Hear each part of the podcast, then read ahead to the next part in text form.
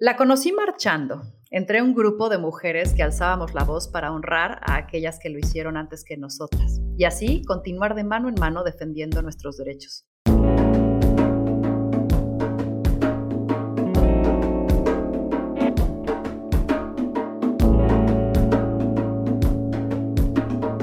Esto es Más cabrona que bonita.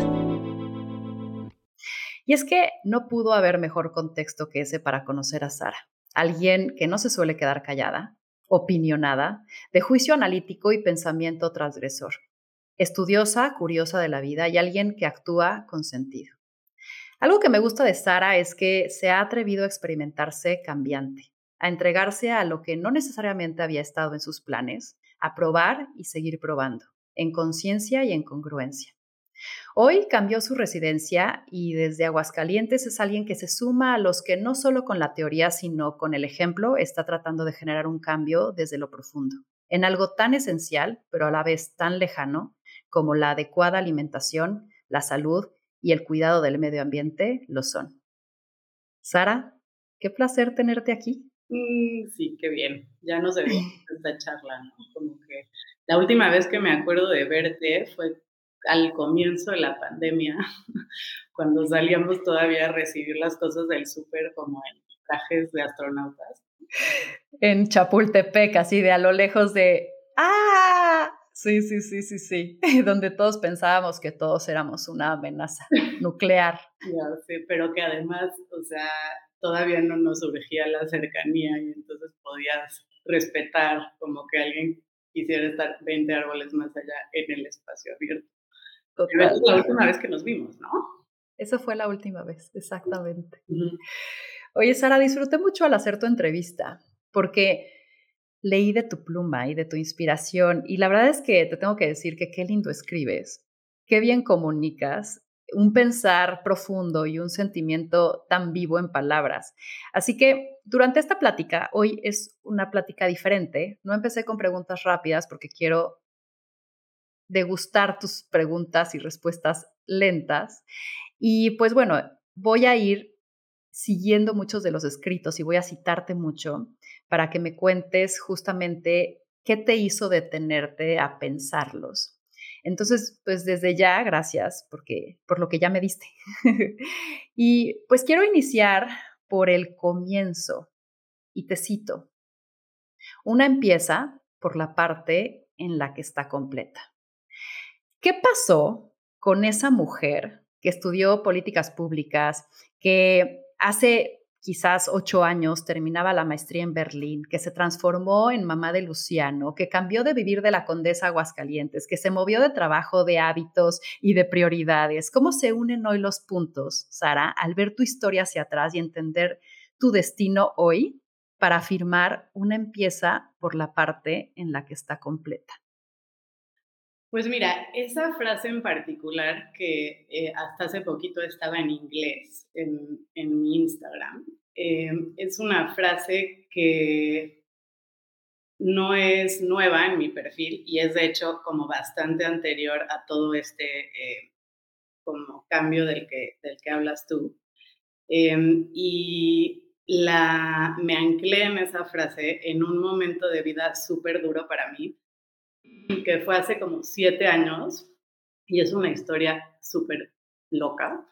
Así que les pido a todas las que eh, están más bien conectadas con la ciencia y la razón que me den chance, eh, porque en el 2017 estuve en un sitio en Inglaterra que se llama Cornwall y ahí en Cornwall, en un lugar que se llama Schumacher College. Este, y este lugar, Schumacher College, es un lugar que echaron a andar eh, Rabindranath Tagore, el poeta, el poeta indio, y una, eh, pues era, digamos, un poco como la, eh, su asistente personal, que era una heredera de como este Inglaterra bucólico rural. Y entonces ella como que lo seguía este, desde la, la, convicción espiritual y como la visión de mundo, y entonces un poco como que le apalancó este terreno. y empezaron un proyecto que ahora se llama Schumacher College, pero ha tenido, digamos, como distintos pasajes. Y ahora es un, un espacio eh, como de renovación intelectual espectacular, o sea, algunos lo comparan con lo que la Bauhaus fue en su momento. Y tienen una maestría en eh, diseño para la ecología, eh, una maestría en economía para la evolución, ¿no? O sea, todas avaladas, digamos, en el, como en la currícula convencional, pero es un espacio de encuentro y de ideación así súper particular.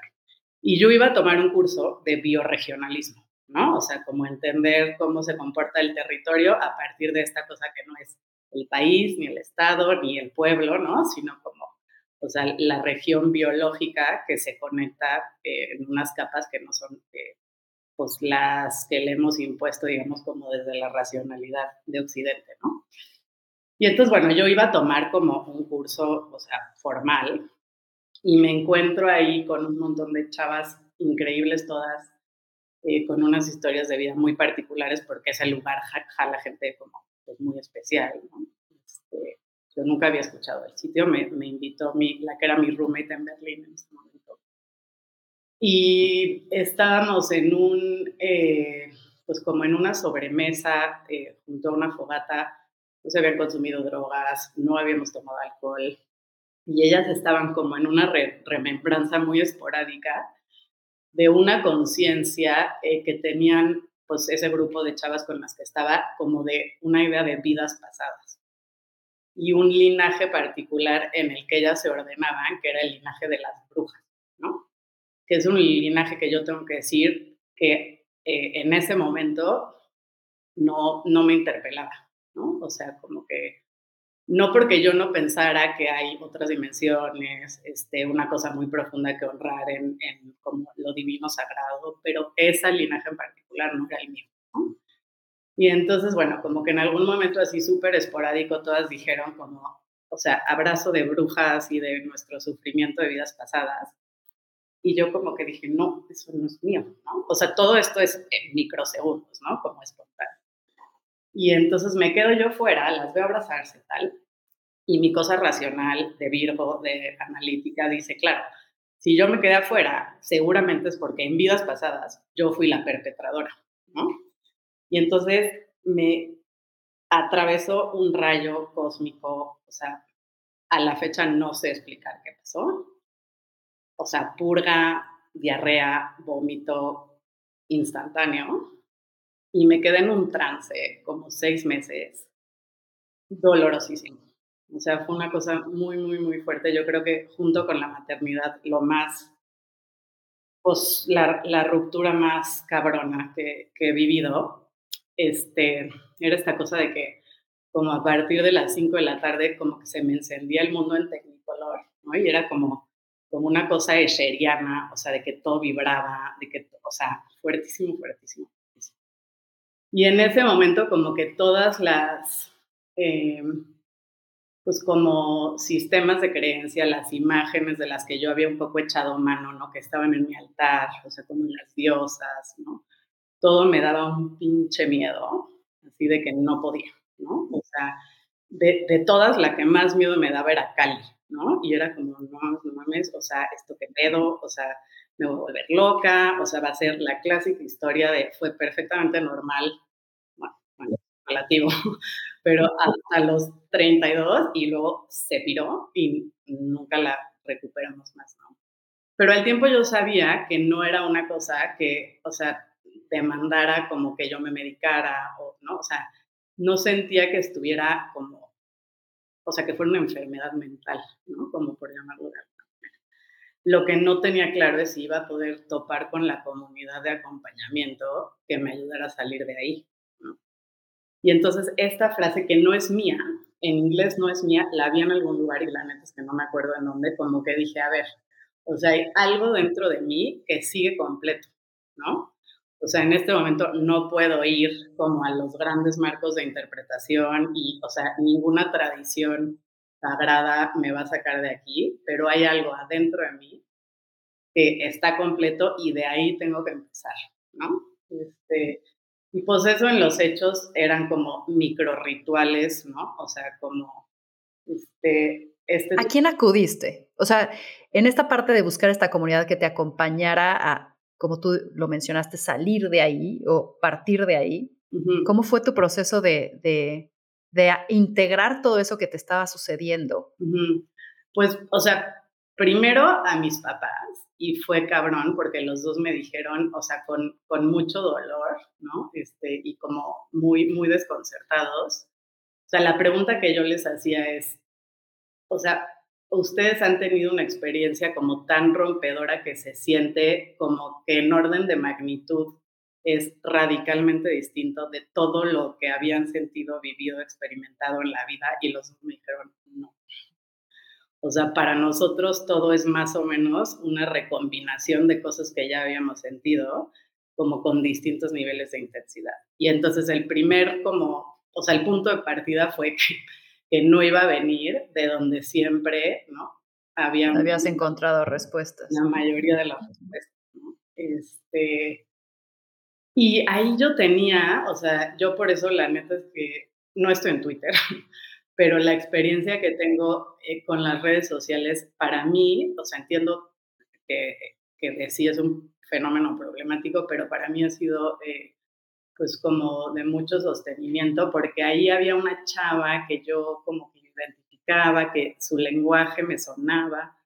Es una chava que ya no está en Instagram, que se llama Luna, este, y le empecé a preguntar, ¿no?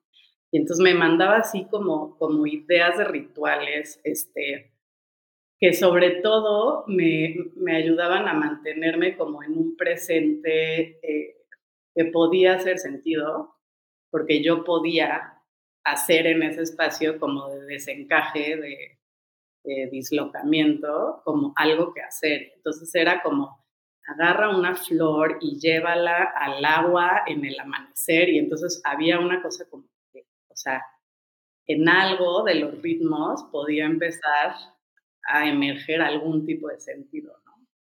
Este, es muy loco porque este tránsito, una parte de este tránsito me tocó vivirlo viajando eh, por el Báltico con mi familia. Y entonces estábamos en Eslovenia y, y, entonces, claro, como que aunque me intimidaba mucho, yo sabía que algo de eso tenía que ver con la experiencia, o sea, ancestral, profundamente femenina y que, o sea, por ahí iba a tener que tejer. Y entonces era justo esta cosa que eh, que se celebra eh, pues en esas latitudes, que es como el Midsommar, ¿no? O sea, el, Festival del Solsticio. y entonces, así como que me puse a buscar en internet y entonces había como este sitio sagrado que se llama Carnavé, que, o sea, peregrinan las mujeres y los hombres y entonces es el día más eh, largo del año, ¿no? O sea, la noche, o sea, esta que es como que oscurece tres segundos y es otra vez el día este, y llevé a toda mi familia. vamos a ir a ese lugar porque en ese lugar tengo que ir a recibir algo.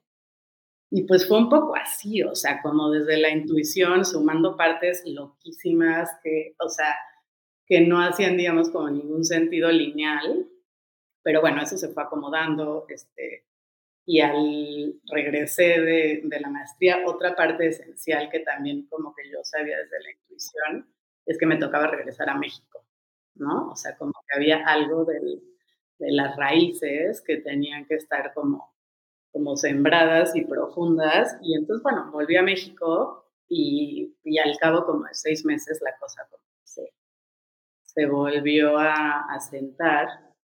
Pero esa frase, o sea, que la revisé muchos años y cada vez que me metí a mi perfil la veía, ¿no? Este, y siempre me siguió significando, ¿no? O sea, como que, o sea, es ese núcleo que es el hogar interior, desde el que, o sea, una puede empezar a construirse de manera como, como sustentada y sostenible. Sara, antes de seguir, porque tengo un chorro de preguntas, es que eres toda una caja de, de, de misterios y de respuestas por descubrir, pero no me quiero quedar con la duda de hoy años después, habiendo experimentado, experimentadote tú en muchas otras circunstancias nuevas, en esta búsqueda de, de, una explicación fuera de lo lógico que tú ya conocías, ¿qué interpretación le das a lo que te sucedió? Ay, pues mira, o sea, yo sí creo que fue una iniciación, ¿no? Este, mm, creo que también fue un sacudidón eh, que me hizo mucho más consciente de lo, o sea, de que uno puede invocar desde la razón escenarios que no le vienen bien al cuerpo. ¿no? O sea, como que esta cosa como de yo desde el, o sea, como la abstracción, o sea, ponerme ahí como la perpetradora y ofrecer, ¿no? Desde la razón mi cuerpo a una cosa que, ¿no? Este, entonces creo que desde ahí he sido mucho más cuidadosa con las palabras. Este, ahora digamos que ya estoy más espabiladilla y como que, que, que he ganado valor, pero hubo, o sea, en esos seis meses o sea, estuve muchísimo en silencio porque sí sentía que lo que yo decía podía detonar eh, o atraer, este, y no, no en un sentido, o sea, no quiero decir em, que, que, eso venga de fuera, ¿no? Este, o sea, pero son esas intersecciones como muy poderosas en las que una se para a partir de lo que, o sea, de lo que invocas de tu propia memoria, de tu o sea, propia como epigenética, ¿no? O sea, y creo que hay comandos de voz y de razón que, o sea, te pueden poner en lugares en los que no quieres estar, ¿no? Y que hay que ser como bien cuidadosa con eso que uno enuncia, ¿no? Con eso que una palabra. Este, sí hubo un rato que la neta sí decía, o sea, y, fue breve, pero sí decía como, o sea, ¿será que esto es una maldición? ¿no? O sea, sí, o sea, en esos momentos en los que de plano no, no, o sea, nada hacía sentido y estaba acojonadísima y todo me daba un miedo hasta ese pinche momento. Ahí sí pensaba como que eso era una maldición. Y luego nada, pues te digo, se fue ordenando, este, como que fui viendo que estas pequeñas cositas sí cambiaban objetivamente como el estado de, pues del trance, mucha naturaleza, este, mucho silencio, pero, pero sí, yo creo que como que los takeaways principales fue esto, ¿no? O sea, como la mente y las palabras y la voz son muy potentes este, y muchas veces las dirigimos en contra de nosotras mismas, de hay que tener cuidado con lo que decimos porque luego nos tenemos que hacer responsables de eso, ¿no? ¿Y crees que, porque vamos a entrar en el tema de de a lo que te dedicas hoy mm. y te acercaste mucho más, y ya me contarás, pero ya te acercaste mucho más a los ciclos, a los ritmos, a la naturaleza, que eso es algo muy femenino. ¿Crees que esto es consecuencia de ese suceso o tenía que haber sucedido ese suceso porque esto estaba escrito en tu historia? Pues no sé si estaba escrito, pero sin duda eh, esa experiencia iniciática, trance, este estado de hiperrealidad eh, en el que viví durante esos meses, eh, pues me pusieron en un como camino de discernimiento muy cabrón. O sea, como, o sea, digamos que yo nunca he sido workaholic, o sea, nunca le, y desde una cosa muy muy intuitiva, porque no es que, o sea, siempre haya sido un statement, ¿no? O sea, como que yo siempre me he guardado mis como balances, he sido como muy recelosa de ofrecer de más en esos términos, ¿no? Pero durante muchos años eso me hacía sentir súper culpable, ¿no? O sea, como que decía, no mames, soy, o sea, una procrastinadora irresponsable, de pedo con que tengo todo este potencial, este, y o sea, y, no tengo este llamado, esta impronta de quedarme en la oficina, ¿no? O sea, y qué pedo con que no siempre llego al deadline, y, ¿no? O sea, y claro, eso como que lo he ido integrando y, y, y, justo, o sea, hoy puedo observar de una manera como mucho más clara que todo lo que hacía en esos otros espacios eran trabajo, o sea, estaba trabajando como por los que quiero, por mí, por el sentido de hogar, porque no es que me la pasaba viendo la tele, que se vale, vamos, si el sentido de autopreservación pasa por consumir mucho Netflix, creo que es válido, no era mi caso, pues, pero todo esto que yo aprendí en todos estos espacios, hasta hace muy poco, o sea, yo creo que hasta la maternidad, como que no me los había propagado como un valor generado que yo generé, ¿no? O sea, como todo lo que se hace en la cocina, todo lo que se hace en el hogar, eh, o sea, mi voz particular cuando escribo, eh, como incluso eh, pues mi mirada para tomar fotos, este, lo que puedo como producir en términos como de conexiones, este, o sea, de, vincular personas, todas esas cosas son cosas que cultivé durante muchos años, ¿no? O sea, no es claro que un día dije, hoy voy a empezar a cocinar o hoy me voy a interesar este, por viajar, ¿no? O sea, es como algo que venía de mucho tiempo, pero que en el, pues en esta como ponderación de los valores reales, ¿no? este, materiales, eh, me costó mucho trabajo eh, entender orgullosamente. Ahorita mencionaste como varias cosas que me hicieron pensar en libertad. Eh, ¿Cuáles son para ti las trampas de la libertad?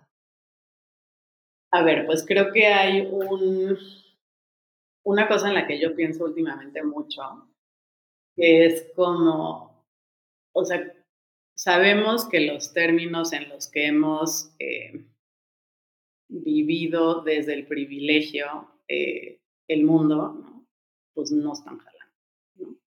Este, o sea, la idea de mundo como que impera y el paradigma, digamos, eh, pues está construido sobre un montón de falacias, ¿no? O sea, como el petróleo artificialmente barato, el trabajo artificialmente barato, ¿no? O sea, como esta idea de desarrollo no da para más.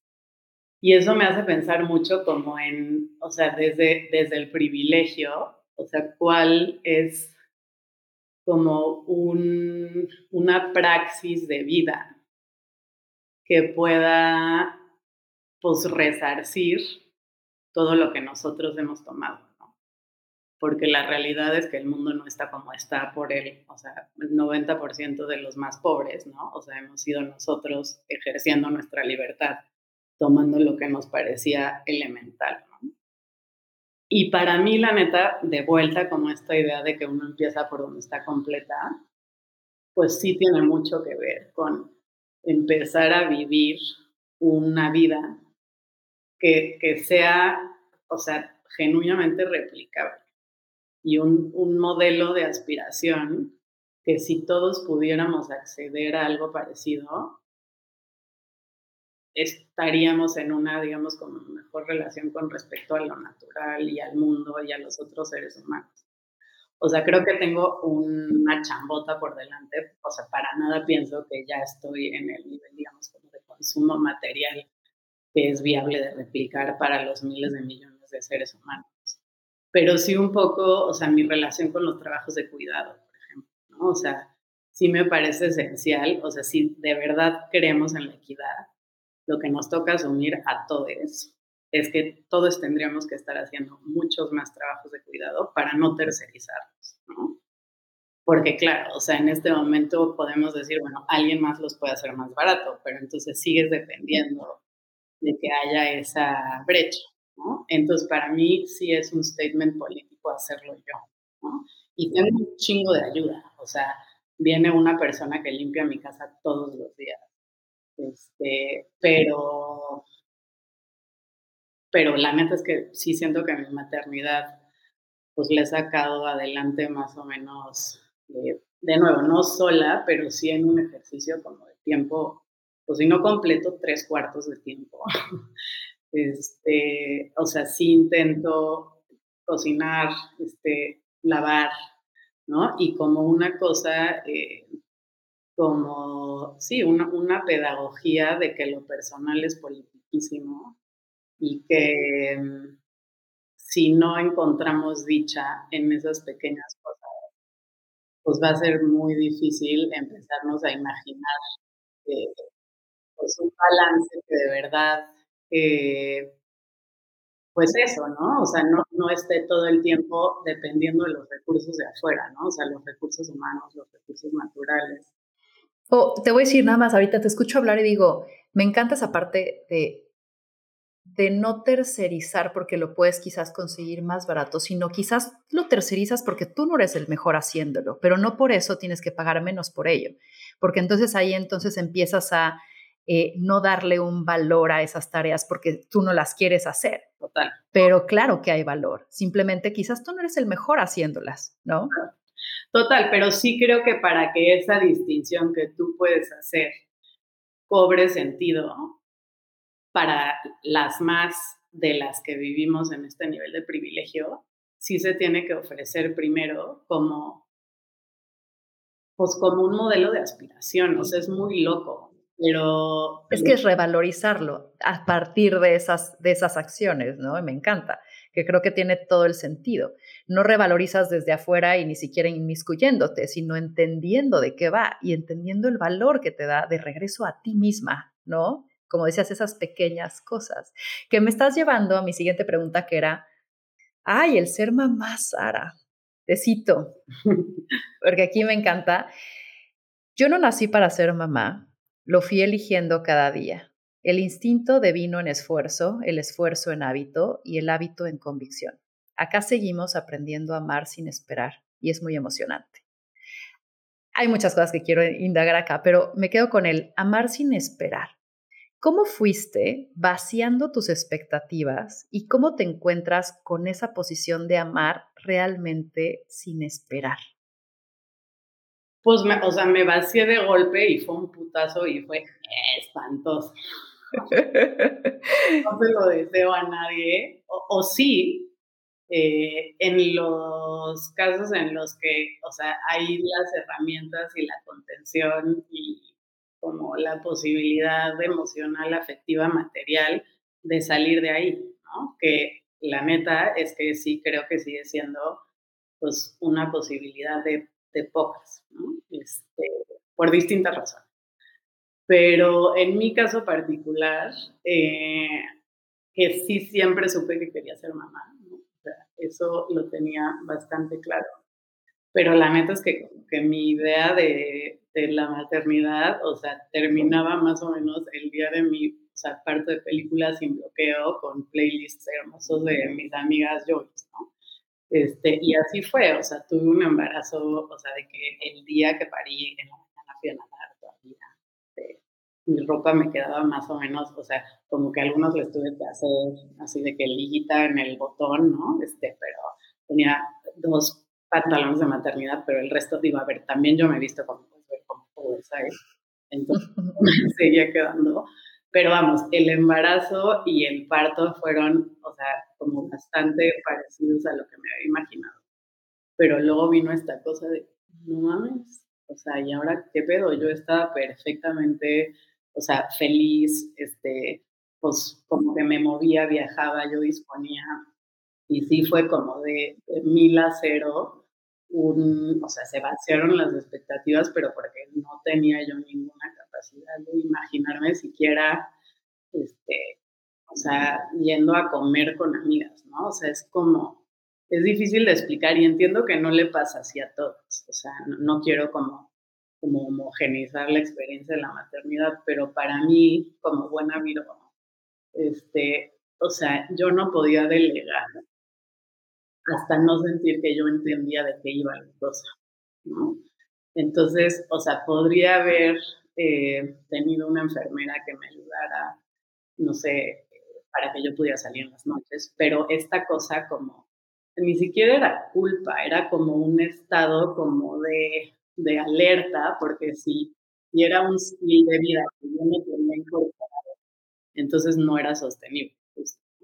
Entonces como que me metí en una cosa de, o sea, pero la, o sea, a leer la, la sleep coach, las o sea, ¿cómo lo vamos a hacer para que coma? ¿no? Entonces fueron unos meses como de, o sea, investigación existencial profunda que, o sea, no, no gocé para nada. ¿no?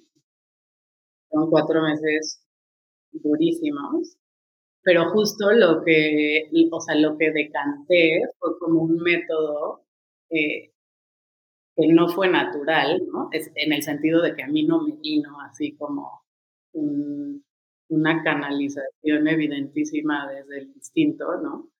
Pero sí creo que en esos cuatro meses sí como que cuajé un punto de encaje, como un método mío, que me hicieron sentir como, o sea, de ese punto hacia adelante súper segura de que yo podía ser una buena mamá, ¿no? Y, mm, y, sí, y como desde esa como tabula rasa, o sea, en donde ya nada era posible, ¿no? Este, o sea, me acuerdo de pensar en ese momento eh, que esta caminata que se llama Copalita, no sé, seguramente la, identificas que uno camina de, Oaxaca a Huatulco y decía, esto es como, o sea, la expresión gráfica de lo que nunca jamás en la vida voy a volver a poder hacer porque tomé esta pésima decisión de ser mamá. Este, y pues tal cual, fue así un par de años y al final el año pasado hice la caminata. Este, hice la caminata, o sea, con esa seguridad de que Luciano, o sea, estaba bien cuidado de que las personas a, los que, a las que se los encargan mis papás este, y a su papá eh, podían eh, seguir un método mío. Este, o sea, yo me sentía representada en la manera en las que ellas lo iban a cuidar, mm. este, ¿no? Y fue como, pues eso, como sentir que, que ya podía pasar como el siguiente momento, ¿no? ¿Qué, ¿Qué ha muerto en ti? ¿Qué ha resurgido en ti? ¿Qué has recordado en ti al ser mamá? Pues, o sea, es que morir, morir, decir que, que, ha muerto es difícil, sobre todo cuando es en relación a otras personas, porque es duro. Pero digamos que muchas relaciones ya no están más, ¿no? Este, amistades que se transformaron, eh, también como con lo suyo de dolor ¿no? y de dificultad, porque es bien difícil explicarle a, a las otras personas, este, no nada más como la parte material que se hace más compleja, sino como la, la transformación como interior. Entonces, o sea, hay algunas amigas que sí, curiosamente, son sobre todo las que tienen hijos, y otras que he ido como topando en el camino que tienen un sentido como de que no van a maternar hijos propios, pero sí que están en una como disposición de como de, de maternar, el mundo, maternar sus relaciones, ¿no? O sea, como que sí es un, un cambio de perspectiva. Entonces, sin duda me ha costado este, relaciones. Me ha costado, eh, y eso es, es una puertota eh, y, tengo que hablar de esto con mucho cuidado porque, porque de nuevo está, está implicado el papá de Luciano, pero me costó y lo agradezco profundamente como el amor romántico, ¿no? Este, o sea, esta idea que yo tenía como de que iba a ser una familia y que pues al final, o sea, llevaba arrastrando, ¿no? Como desde, desde siempre.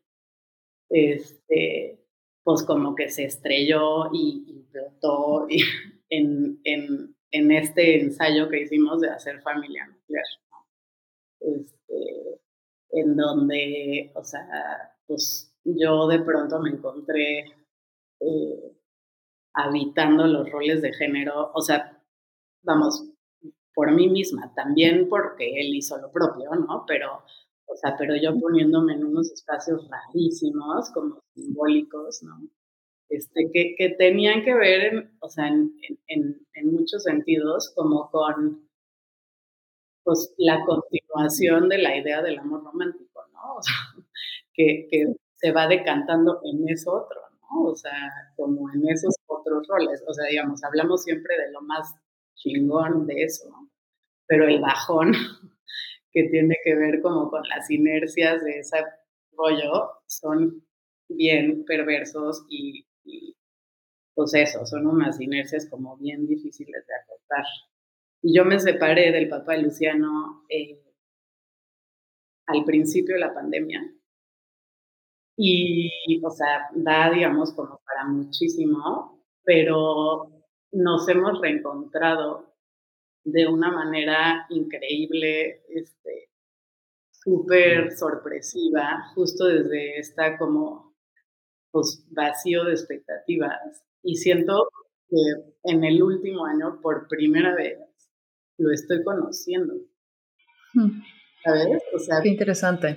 o sea, siento que yo lo veía como, y claro, yo sentía que no, pero que sí lo veía esencialmente como a través de, de, de esta mira de lo que tiene que pasar, porque o sea, nos enamoramos y tuvimos un hijo y hicimos una familia. Claro. Y eso, pues me, me ha costado eso. Este, me da mucha, me, de verdad que sí me da mucho gusto ver parejas este, que están en un esquema más tradicional, digamos, que la están armando. En serio, sí me, o sea, tengo, tengo amigas que están en esa posibilidad hermosa y lo festejo cabrón. O sea, me encanta, me encanta, me encanta. Pero yo sí me siento liberada de, de ese esquema, o sea, de esa carga. Para mí no era. Hmm, de acuerdo. Oye, y hay algo que, que quisiera, porque un poco es como, no, no es una salida, pero es como un poco que te hundiste en un chapuzón de agua y de pronto al salir le encontré esta frase que, que me gustó mucho, es, es como si la vida se revelara hoy de nuevo, poco a poco, para poder saborearla mejor esta vez. ¿Cómo fue? O sea, nos estás hablando de tal vez este despojo de lo ordinario y el lento revestir en tu proceso de conocerte con a través y a consecuencia de esta nueva figura que ahora eras, que eres ser mamá.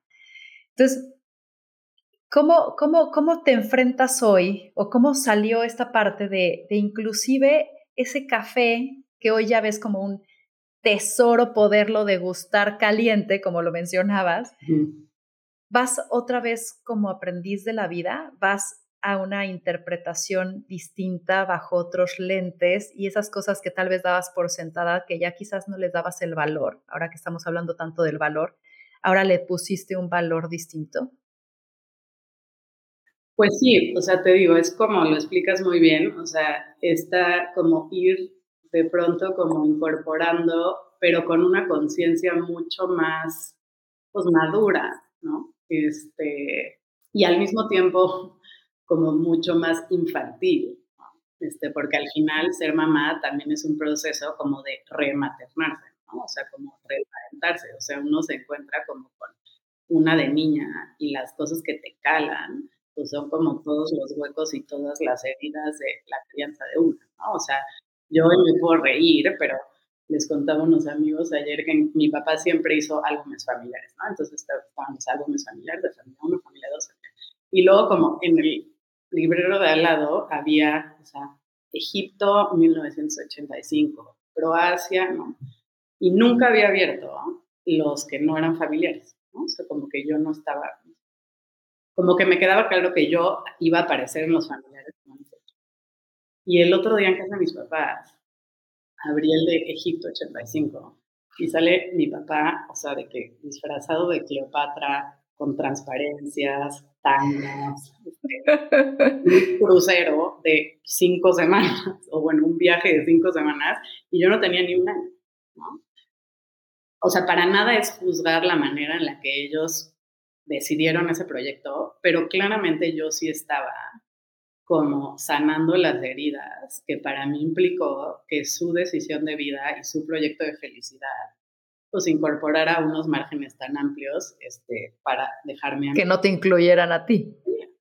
Este, entonces, pues sí, como que siento que, que o sea, para mí, eh, o sea, desde esa, o sea, ¿no? Como esta cosa de, o sea, uno es más madura, pero al mismo tiempo una eh, tiene las necesidades de la niña mucho más consciente.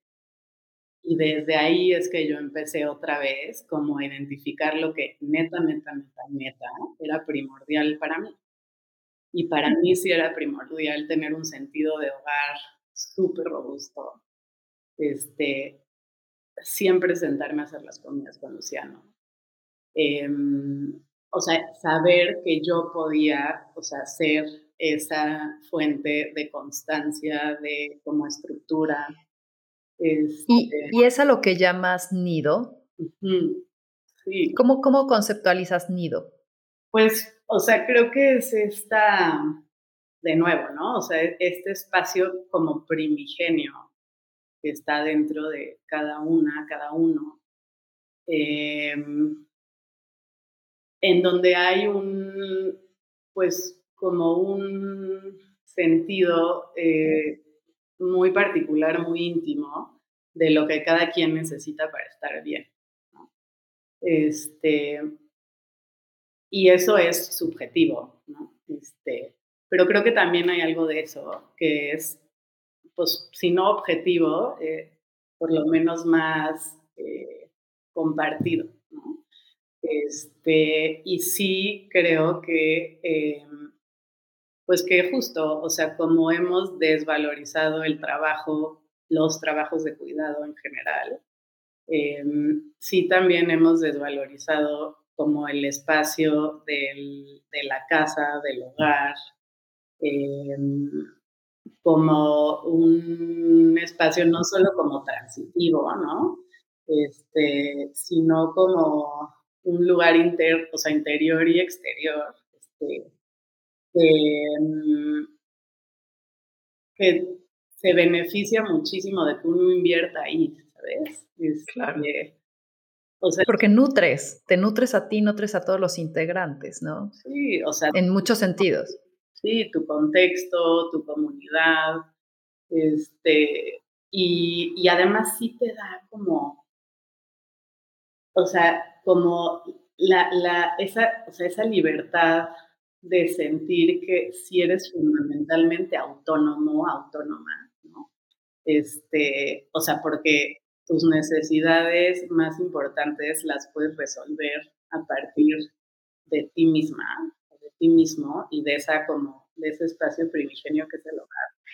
Me, es muy potente, ¿no? O sea, como que dejar de estar en dependencia, ¿no? Como, y a ver, o sea, no, no estoy diciendo que todos nos tenemos que ir, desconectar y go off the grid y todo el mundo tiene que sembrar sus alimentos pero sí la neta creo que todos estaríamos, todos estaríamos mejor si tuviéramos como una seguridad más eh, nutrida hmm. de que no necesitamos eh, todo eso que todo el tiempo estamos intentando como pues, obtener de afuera. Apropiar a costa de nosotras mismas.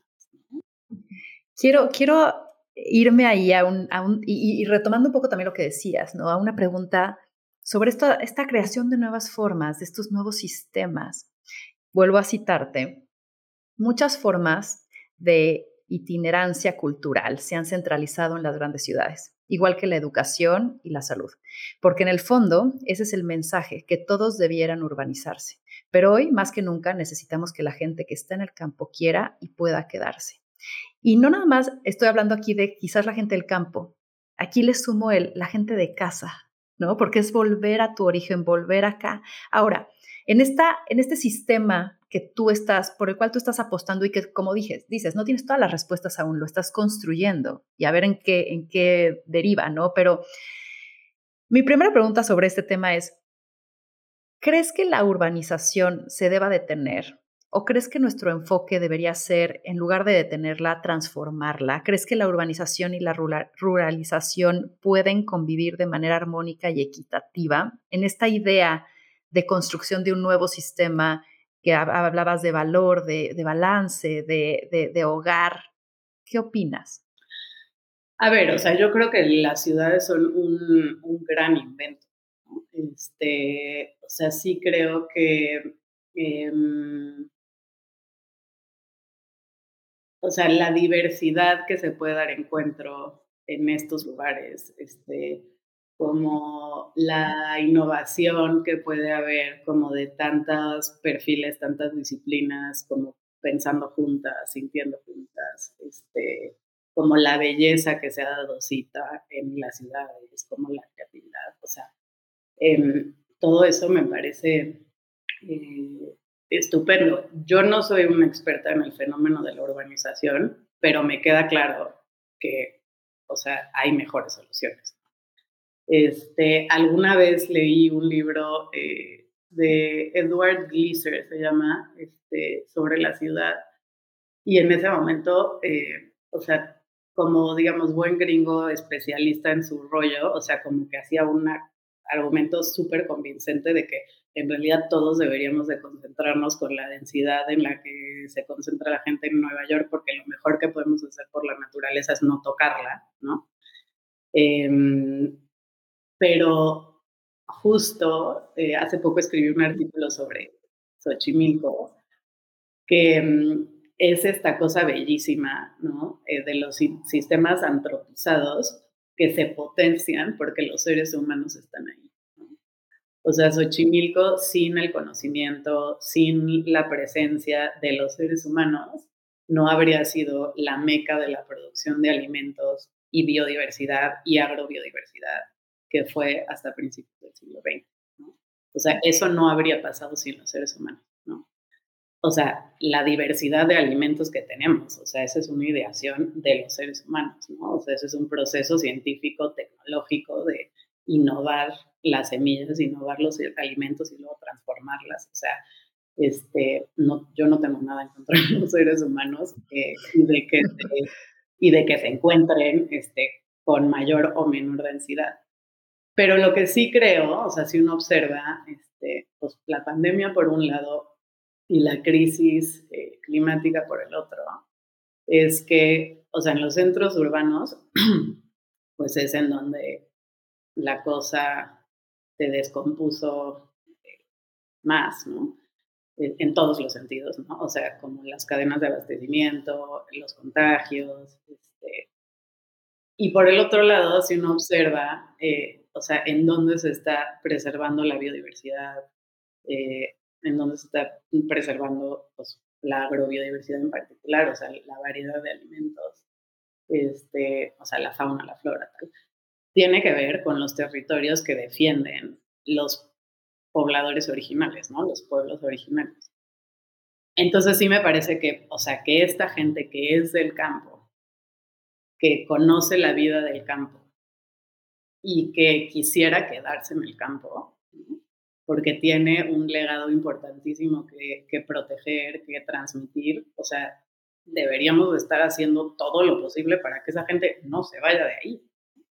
O sea, son los que están sosteniendo los balances que están colgados de alfileres este, en el mundo, ¿no? Entonces, o sea, creo que esa gente, eh, pues... Y, y, un poco pensando en este orden social, o sea, porque ayer como que hablaba con mi novio también de, eh, o sea, llevo mucho pensando alrededor de, del sistema económico el cual nos rige y todas las imperfecciones que tiene y todas las áreas de mejora que tiene. Eh, pero hacia dónde pudiera ir su evolución. En términos de justamente cómo nos estamos organizando, ¿cuál es esta evolución para que haya ese balance? Es, o sea, en este sistema que tú te has planteado y, quizás el que le estás vendiendo, entre comillas, a Luciano, que será el nuevo habitante de él, ¿cuál es este mundo utópico el cual en tu cabeza funciona y por el cual tú estás haciendo lo que hoy estás haciendo? de volver a la tierra, de plantar en la tierra, pero también tener un pie, en la ciudad, pero, ¿sabes? ¿Cómo se imagina ese mundo? Pues mira, o sea, de entrada, eh, creo que, o sea, es, loco, ¿no? Porque por un lado está clarísimo que la, la solución, o sea, no depende de mí y no depende de ti y no depende de Luciano, y que sí, en los hechos, o sea, una podría hacer una lista de 30 señores blancos este, que sí tienen de manera, digamos, como organizada eh, un, una influencia, eh, o sea, aplastante sobre el futuro del mundo, eh, o sea, este futuro del que hablamos todo el tiempo, o sea, que no hay vuelta atrás, ¿no? Este, entonces sí creo que hay ahí una cosa de, o sea, la responsabilidad corporativa, ¿no? Que todo el tiempo hacemos como que, este, o sea, de la que podemos prescindir, ¿no? Y eso, o sea, por un lado, creo que es real. Em, pero por el otro lado, sí creo que, eh, no como una manera de desenchufarse del, del, colectivo, este, pero sí de ganar como este sentido de, como de resiliencia, de alegría de vivir, como de, este, sí creo que es algo que una tiene que como, como cultivar y transmitir en lo, en lo súper personal. Este, O sea, yo hablaba, hablaba con una amiga ayer y le decía, a ver, o sea, Luciano cuando tenga mi edad, o sea, van a haber desaparecido un chingo de especies, ¿no? O sea, se va a haber reducido de manera dramática, o sea, la biodiversidad, el acceso a la naturaleza, un montón de cosas que, que ya sabemos, pero que quizá no nos podemos imaginar. Y aunque para él siempre haya sido así, yo no creo que como la cosa de, o sea, el, la, la psique interior, como, o sea, esta condición de ser humano que se construyó durante, ¿no? O sea, cientos de miles de años, pueda evolucionar tan rápido. Entonces yo sí creo que vamos a tener niños con unos huecos existenciales bien difíciles de explicarse, o sea, a partir de lo que, o sea, ellos conocen, ¿no? Porque, pues, o sea, en sentido estricto, pues, o sea, a Luciano ya no le van a tocar muchas cosas y para él siempre habrá sido así. Pero yo creo que, o sea, como la cosa que se cercena, ¿no? Es bien profunda. Y entonces, o sea, a nivel muy personal, lo que yo quiero como robustecer en Luciano es un sentido de que, o sea, en el espacio de lo íntimo, de lo personal, del hogar, de lo familiar, puede seguir habiendo un montón de, o sea, abundancia, riqueza, sentido, ¿no? Este, y que no es algo que todo el tiempo tiene que estar como contrastando con, o sea, la, la, la realidad de devastación de, del mundo. Este, entonces, o sea, a ver, la solución así, o como el, el panorama utópico general, este, no me cuesta mucho trabajo imaginármelo. O sea, sí creo que pasa, o sea, de manera radical por la desaceleración, ¿no? el decrecimiento y la redistribución, o sea, como que hasta ahí sí tengo claro. O sea, sí creo que ni tú, ni yo, ni las personas que, digamos, eh, conozco, pues como por el espacio en el que viví, o sea, no creo que haya una forma de sostener esos privilegios. Este, y que la cosa marche bien, ¿no? Este, pero de nuevo, o sea, también bastaría con que Jeff Bezos dijera, o sea, lo voy a redistribuir. Que yo tengo una pregunta para ti. O sea, eso sería posible. O sea, él podría decir como lo que yo valgo, decido como que se convierta en un valor monetario real y esa cantidad de dinero la quiero redistribuir. O sea, el sistema permite algo así sin que colapse. Uy, no sé, porque sería, pero sería un bonito ejercicio a probar. O sea, en el sentido de que creo que otra vez, como tú dices, es un tema de ritmos desde mi punto de vista, ¿no? Y de prioridades en cada uno de los ritmos. Y yo creo que no vamos a saber nunca los efectos secundarios que tiene una acción hasta medio probarla. Yo creo que hoy un cambio que pudo hacer la pandemia fue que cada uno de nosotros pudiera tomar distintas decisiones de dónde vivir. No todos lo pudieron sostener, pero muchos de ellos cambiaron su forma de dónde vivir y dónde pudieran hacerse estas estas burbujas hoy dichas en donde puedes tener una autosustentabilidad, ¿no? Eso va a tener un efecto y también un aislamiento total, pues no sabemos el efecto que pueda tener. El que cada quien pueda hacerse cargo de sus necesidades claramente va a tener un efecto multiplicador, que no se va a ver en un corto plazo, quizás se ve en un mediano o largo plazo. Entonces, si una, yo creo que, o a mí lo que me gustaría pensar es que pudiéramos optar por un desarrollo más focalizado de un, auto, una autosostenibilidad local y no necesariamente de ir con una visión de colonizador, pensando que mi concepto tiene que ir abarcando y, conquistando todo el, mundo, sino más bien habilitando a que los beneficios que podamos tener se hagan de manera local. Ahora, no sé si eso tenga repercusiones en que como no centralizamos cerebros o eh, inversión o tal para resolver un problema, quizás el problema se va a resolver en un mayor tiempo en vez de un menor tiempo como quizás lo hubiéramos podido hacer antes en la centralización. Entonces, creo que esto es, una, es un péndulo que nunca acaba, ¿no? Y que encuentra distintos ritmos y que de pronto como en la naturaleza, ¿no? Veía este documental de, de, ¿cómo es? De Big, de Big Little Farm, ¿no? Este proyecto de dos personas que se fueron y tal, y de pronto era de ya resolvimos un tema, de, pero de pronto salió una plaga y de pronto encontramos que otro animal se come esta plaga, pero de pronto eso ocasionó otra cosa. Efecto, eh, ¿no? O sea, como acción, efecto, este, reacción también, ¿no? Entonces, yo sí creo que hoy es el momento o la decisión del ritmo es distribuir y hacer y, dar más autoridad también y autonomía a los, a los pequeños para convertirlos en medianos. ¿Qué vaya a pasar después y con qué reto nos vamos a, a topar? No sé. ¿Que es perfecto? No porque otra vez eso va a ocasionar algo que hoy no estamos viendo y que de pronto vamos a tener que volver a solucionar. No es estático, esto es en movimiento, ¿no? Creo yo. No, no, respondí algo específico porque creo que también es como una pregunta muy complicada, pero, pero creo que más bien entender lo que hoy nos toca y creo que hoy sí nos toca repartirnos y creo que hoy sí nos toca democratizarnos un poquito más y descentralizar para después quizás volver a, ¿no? Es como una oleada. Sí, y tomarnos muy en serio, Este, o sea, porque una cosa es decir como, este, híjole, qué bellos son los huipiles de las mujeres de Oaxaca, ¿no? Este, y qué bonito es, o sea, qué maravillosa es su tradición gastronómica, ¿no? Este, pero con esta mirada como, como que exotiza al otro, ¿no?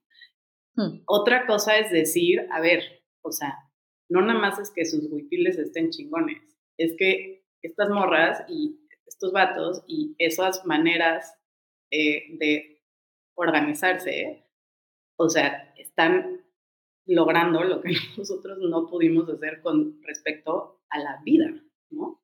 O sea, nosotros dependemos, canibalizamos nuestros recursos para llegar a donde estamos. Y estos güeyes no. Este, y entonces, o sea, sí creo que hay que tomarse mucho más en serio como esa evidencia de esos modelos. Este, y, o sea, y eso, lo, lo que dices, o sea, no con una mirada colonial de, o sea, como mira qué curiosas estas otras formas de vida que tienen. o a jugar con ellas. Sí, o, o, admirarlas o respetarlas, o sea, sabes, como más bien reconocer que incluso en términos como de todas las métricas, este, como del pensamiento occidental, están haciendo una mejor chamba que nosotros. Ahora, lo que hay que pensar es cómo combinamos el pasado, el futuro y el presente, en el sentido de, como un poco, y vuelvo a tu catarsis inicial, ¿no? Quizás las respuestas que necesitamos hoy no están escritas, no, e, las soluciones quizás no, no está solo en lo que ya conocemos, porque como son nuevos problemas, tenemos que justamente entender nuevas soluciones. ¿Y cómo hacemos? Al final del día, la creación no es, no es generación espontánea, ¿no? Es partes de algo ya existente para transformarlo. Entonces, ¿qué de esta organización podemos tomar para las nuevas variables que hoy existen, que antes quizás no existían? qué de la otra organización, qué de lo otro, ¿no? Y ahí es donde yo creo que la colaboración es donde nos puede hoy salir o sacar adelante, justo. ¿Qué, me, qué ofreces tú, Sara, de valor para esta solución? ¿Qué ofrezco yo de, de valor para esta solución? ¿Qué ofrece? Y entre todos y esos valores, ¿cómo hacemos una, un colectivo mucho más valioso y más equitativo? Que creo que es nuestra apuesta hoy, ¿no? La repartición ¿no? y, de, oportunidades, no nada más económica, de que todos podamos partir de una base mucho más equitativa. Sí, o sea, totalmente de acuerdo, no se trata de ir al pasado y entonces, o sea, porque además todas esas sociedades de las que estoy hablando, muchas tienen unos problemas, o sea, muy profundos en los sentidos, ¿no? O sea, como los usos de costumbres y usos y costumbres. Claro, muy, muy machistas también, o muchas cosas, ¿no? Que, Matemáticas, que tampoco soy experta, pues, pero o sea, entiendo que es el caso. Pero lo que sí creo es que en esta, o sea, idea como de recomponer a partir de las mejores experiencias, también hay, o sea, se han cometido unos excesos tremendos, ¿no? Porque, o sea, un tema del que sé un poco más, este, y creo que es como una buena metáfora, es lo que ha pasado un poco como con, em, pues, la modificación genética en los alimentos, ¿no? O sea, es algo sin duda, o sea, como la, la investigación eh, y el mejoramiento genético es algo que, por supuesto, que ha pasado desde que se tiene, digamos, registro de, de la agricultura, ¿no? O sea, eso es algo que se hace. Pero decir, vamos a extraer el principio activo y lo vamos a hacer en un contexto y en una idea del mundo que, o sea, los, lo compartimentaliza y hace como que te puedes llevar solo eso, ¿no? Este, y dejar atrás a las comunidades que, que hicieron esa innovación, la relación con la naturaleza que tenía esa innovación, ¿me explico? O sea, como que creo que, que lo que tampoco podemos hacer es extraer solo lo mejor y pensar que esos son, este, ¿no? Como, o sea, capsulitas súper precisas que una puede entonces como hacer el brebaje idóneo, ¿no? O sea, como que... Claro, porque no son aislados, ¿no? Porque están generando algo en paralelo que, que, no estamos observando.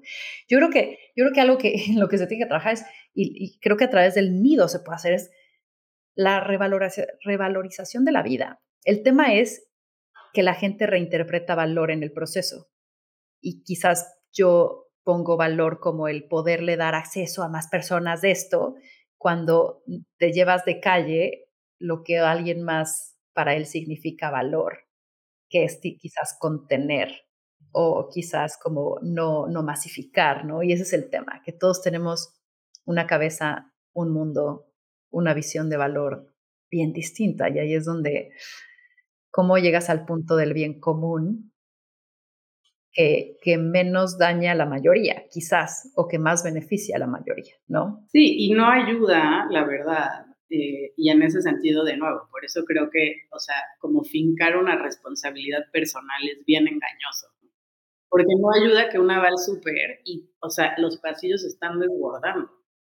un poco es la idea del mundo, o sea, que, que tenemos, por lo menos los que tenemos acceso a la ciudad, ¿no? Pero eso no es una representación de lo que está pasando en el fondo. Por supuesto. Entonces yo creo que ahí sí, pues es bien complicado porque, o sea, la representación de, de la diversidad y la abundancia, o sea, opera, ¿no? Como mano a mano con este sistema alimentario y con este sistema de producción que es también como un ideario cultural. Este, entonces es, es, es, muy heavy porque, o sea, a mí me interesan estas cosas, pero no tiene, o sea, no tendría por qué interesarle, pues ponte tú que interesarle sí, pero no todos tienen ni el tiempo ni como la mirada específica para voltear a ver este fenómeno, ¿no? O sea, Claro, pero creo que tenemos que darle voz a las cosas importantes que además nos interesan a todas. Tú dijiste, o sea, que yo coma un rábano que tenga ciertos químicos que al final del día van en contra de mi propia salud, eso es lo más egoísta de lo cual yo tendría que hacerme cargo.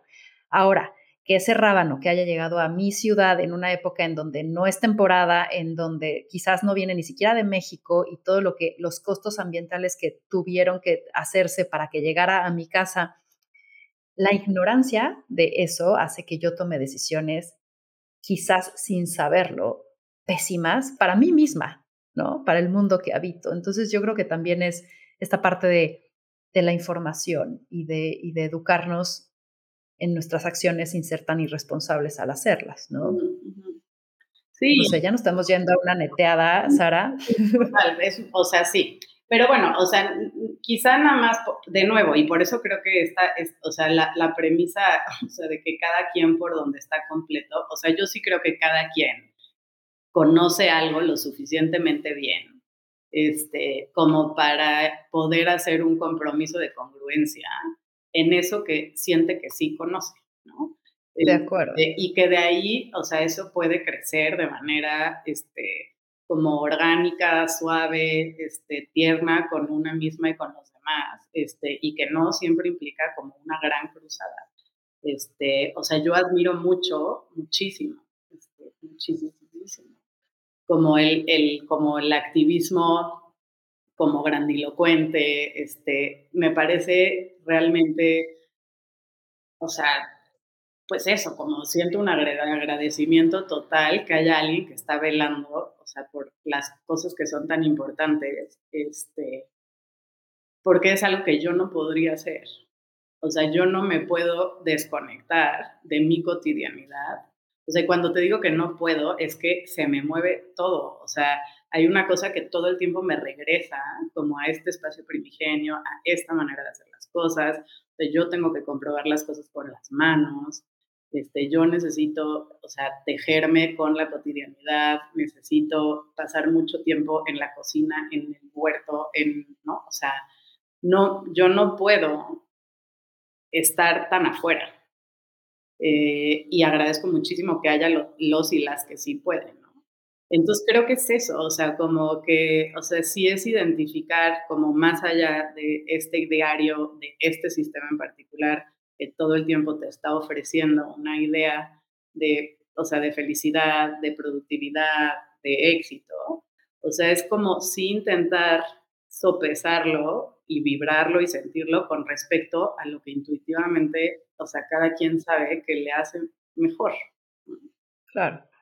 Y para, para cerrar, ¿qué dirías, Sara? O sea, ¿con qué idea te gustaría que la gente se quede, de quizás tu experiencia otra vez, como tú dijiste, ¿no?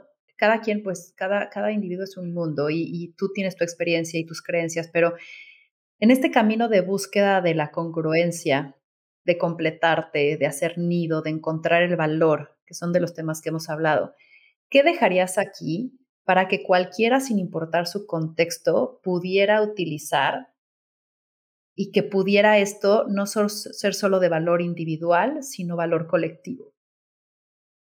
Pues, a ver, de nuevo, o sea, como que yo ya asumo, y es una deformación que quizá no es la más, eh, como, puede ser anticlimática, pero yo ya como, seguramente tú me entiendes y te pasa a ti también, pero sí ya siento que tengo que decir que no puedo hablar por todos los contextos, porque, o sea, de nuevo, creo que estamos en un contexto muy específico. Este, Em, y, me puedo imaginar que tu audiencia, o sea, incluso a través de sus diferencias, también pertenece más o menos a un contexto este, que nos identifica.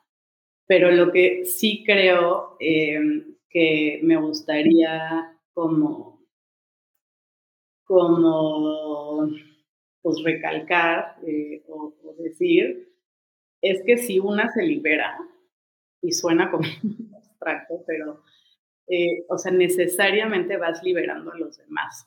Este, y lo digo porque, o sea, no sé, la decisión de, de eh, pues, separarme en un momento, o la decisión de, eh, o sea, de vivir mi maternidad con la entrega y, como el ahínco con la que la viví en esos primeros años, ahora ya tengo más márgenes y ya trabajo más. O sea, eso que, parecía como contraintuitivo me liberaba a mí.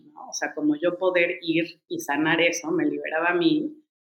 Y, y, ha sido increíble, por ejemplo, o sea, en el espacio familiar, ¿no? O sea, cómo esas conversaciones han liberado de pronto como toda la familia, o sea, como, y están, ¿no? Como surgiendo preguntas importantes sobre, bueno, ¿y tú cómo, qué esperabas? ¿Y cómo te querías tú que te cuidaran? ¿Y cómo nos podemos cuidar hacia adelante? ¿no? O sea, es en el espacio de lo súper íntimo pero, o sea, un poco, o sea, y, y, lo digo de broma, pero no, este, o sea, yo sí he hecho un poco como, sea, mi idea de venir aquí, que yo sé que es una sociedad mucho más conservadora de la sociedad de la que vengo y de mi núcleo familiar, o sea, yo sí intento hacer pedagogía como del, de, la, de la libertad y la felicidad que para mí supone estar haciendo las cosas como las estoy haciendo.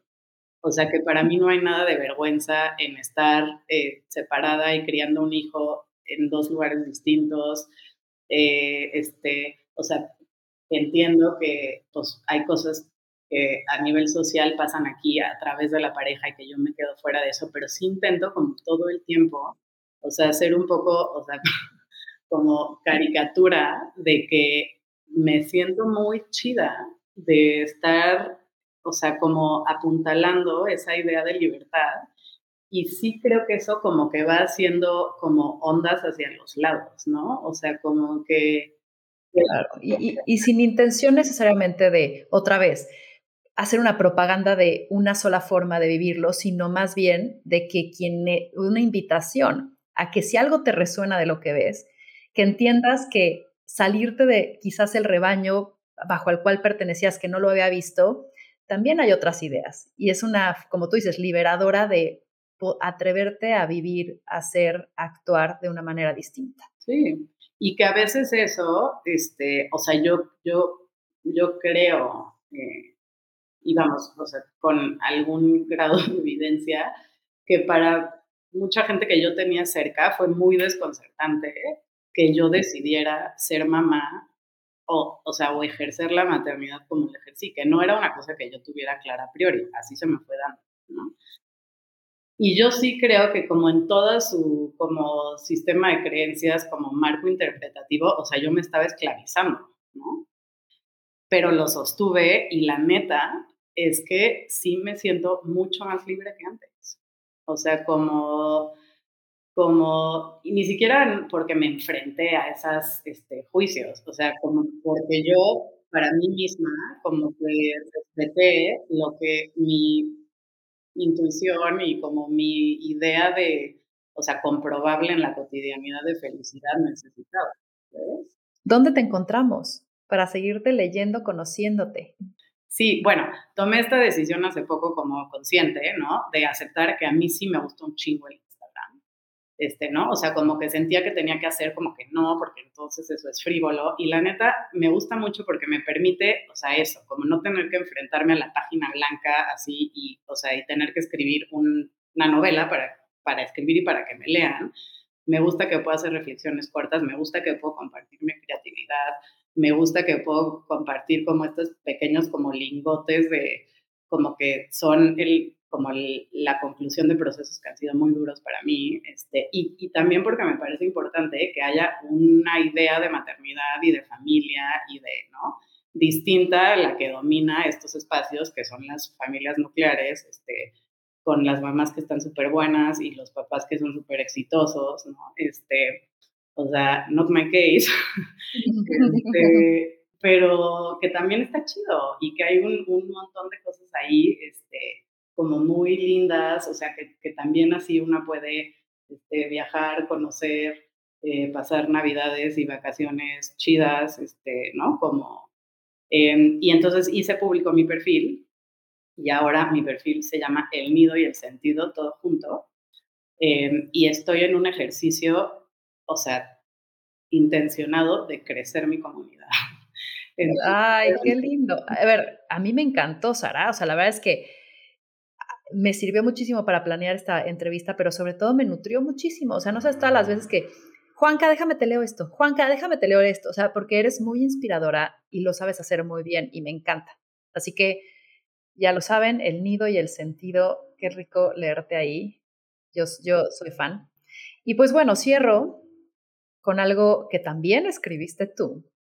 Y dice, para ser libres hay que poder decidir a quién beneficiamos con nuestro trabajo. Por eso, cultivar el hogar conscientemente es resistir. Y mira, viste cómo, cómo todo se fue orquestando, porque acabamos hablar, hablando de libertad, acabamos con esta frase. Sara, te agradezco muchísimo, te disfruté un montón, te aprendí un montón. Gracias, gracias. Y pues esto fue más cabrona que bonita.